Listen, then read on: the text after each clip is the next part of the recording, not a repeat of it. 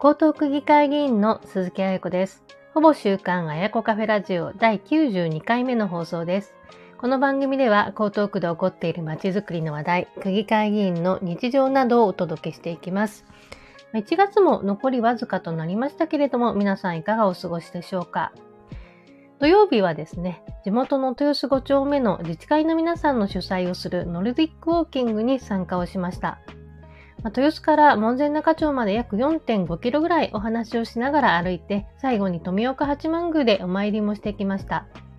ウォーキングポールを使って歩くと、まあ、普通に歩くよりも上半身の筋肉を使うことにつながるそうで、カロリー消費も2割ぐらい高まるそうです。あの私自身、議員活動をする中で、ま体力の向上や、ま健康維持、とても大事だと思っておりますので、ま日頃からスポーツクラブに通ったりですとか、まヨガやピラティスやったり、まあ、いろいろと取り組ませていただいています。ま近所の方と、ま気軽にスポーツを楽しめるイベントもあの参加するのが楽しいので継続をしていきたいと思います。まあ、さて、今回のほぼ週刊あやこカフェラジオでは、1月25日に開催をした私の区政報告座談会あやこカフェについてのお話をしていきたいと思います。よろしくお願いします。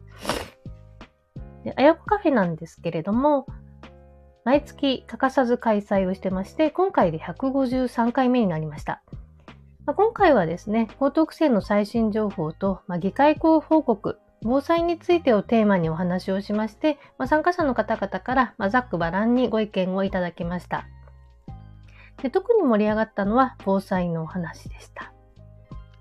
で前半は区政報告と区議会の話題についてのお話で、まあ、区政の最新情報のところでは、大久保智香新区長の就任挨拶ですとか、まあ、政策のお話、まあ、そして令和5年度、まあ、今年度の江東区政世論調査の結果についてご紹介をしました。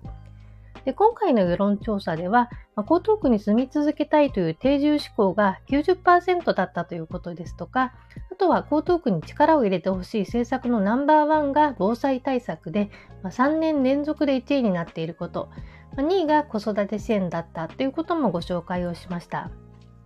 で区議会の話題については、木村弥生前区長と柿沢美斗衆議院議員によります、4月の江東区長選挙をめぐる公職選挙法違反の関係で、前区長と柿沢議員の他にですね、3人の区議会議員が柿沢議員から現金20万円を受領したという非買収の罪で起訴されたということを報道に基づいてご紹介をしました。起訴された議員の方々は無実を主張されていらっしゃいますので、まあ、今後は裁判で争っていくということになります。区長選挙の影響ですとか、まあ、区議会議員の起訴による会派の離脱、まあ、新会派を結成したところで、まあ、議会構成や、まあ、議会での役職の変更も複数生じることになります。1月29日には臨時本会議が行われることになっております。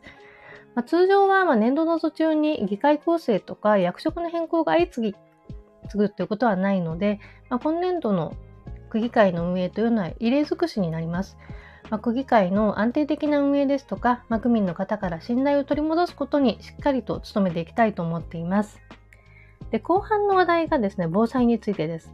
能登半島地震の江東区の支援については、金沢市に対して粉ミルクや毛布、携帯トイレなどの救援物資を提供しまして、まあ、2月には職員の派遣を行う予定ということをまずお話をしました。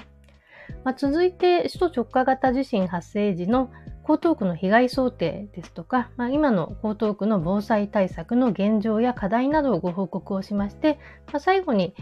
前回もご紹介をした大阪の安倍の防災センター、安倍の助かるの視察報告も行いました。まあ、地域防災力の強化ですとか、まあ、自助力の強化、日頃の備えの大事さなど、自治体やマンションでの取り組みですとか、あとは阪神・淡路大震災などの過去の震災の被災体験などももとに、まあ、参加者の方からですね、様々なご意見をいただきました。で今後30年以内にですね、発生が想定される首都直下型地震の被害については、以前のあやこカフェでもお話をしたんですけれども、まあ、江東区では約400人の死者、約8000人の負傷者が発生をしまして、まあ、9700棟の建物被害が想定されています。でライフラインの被害については、電気、上下水道、電話、ガスなどの被害率と復旧日程の想定をお話をしました。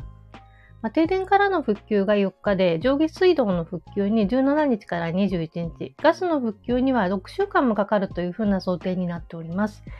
で江東区の食料備蓄は、避難所生活者15万人の1日分、3食分が防災倉庫ですとか、学校などの拠点避難所に備蓄をされておりますけれども、まあ、区民全員分はないということ。あとはですね、水の給水拠点についても具体的な場所などをご紹介をしました。まあ、水やモバイルバッテリーとか、まあ、携帯トイレ、カセットコンロなどは、まあ、行政からの物資の支援に頼るのではなく、自分たちでしっかり備えていくべきというふうなご意見もね、たくさんいただきました。またですね、あの区内の広い範囲で、まあ、携帯電話がつながらなくなるというリスクがあることも被害想定図をもとにご紹介をしました。で携帯電話はですね、災害が発生した時に、まあ、電波が停波、止まったりとか、あとは通信が集中することで、まあ、基地局がダウンをしてしまうことを未然に防ぐために、まあ、音声通信とパケット通信の、ま通信規制をかけることになっております。で音声通信はあのつながらなくなることが多いんですけれども、まあ、メールや LINE などのあのサービスは、まあ、回線が遅延、遅れることはあっても、まあ、完全につながらなくなることは少ないので、ま通信会社などの災害伝言板ですとか、まメール、LINE などを使うと良いというふうなお話もですね、あのいたしました。私自身もドコモに勤めていた時にあの災害対策などはあの自治体の担当として取り組ませていただいていました。でその他の被害想定では、まあ、江東区では津波のリスクは少ないというふうに想定はされておりますけれども、まあ、区内の大半で液状化が発生する可能性が強いということもお話をしました。特に湾岸エリアでは東日本大震災の時、まあ、震度5強の被害があったんですけれども、まあ、新木場で液状化が発生しましたので首都直下型地震で震度7などが発生した時には液状化がさらに広範囲に及ぶことが想定をされています。そして被害想定の他には、江東区が今年度、令和5年度に行った防災対策のご紹介をしました。まあ、防災カタログギフトですとか、まあ、避難所開設運営訓練の実施、まあ、そして、まあ、町会や民間マンションとの避難協定の締結、で関心ブレーカーの配布ですとか、まあ、女性などのお話をしまして、まあ、江東区としても災害対策を、まあ、今年度は強化をしているよというふうなお話もしました。で今回、あやこカフェに参加されている方は、マンションの自治会なので防災リーダーとして取り組んでいらっしゃる方ですとか、まあ、消防団の活動をされている方、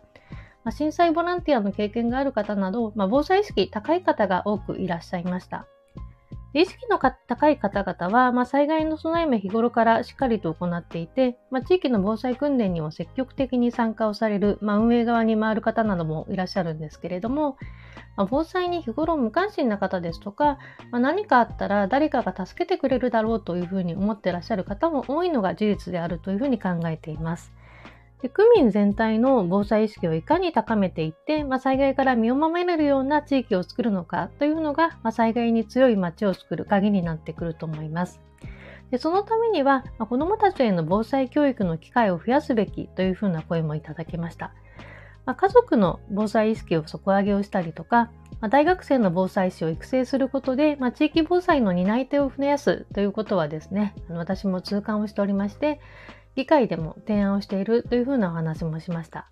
まあ、災害の備え、まあ、災害対策は安心安全のまちづくりの永遠のテーマになりますので、これからもしっかりと取り組んでいきたいと思います。ほぼ週刊あやこカフェラジオ第92回目の配信いかがでしたでしょうか、まあ、気に入った方はぜひですね、番組登録や他の番組も聞いていただけると大変嬉しいです。江東区議会議員鈴木彩子でした。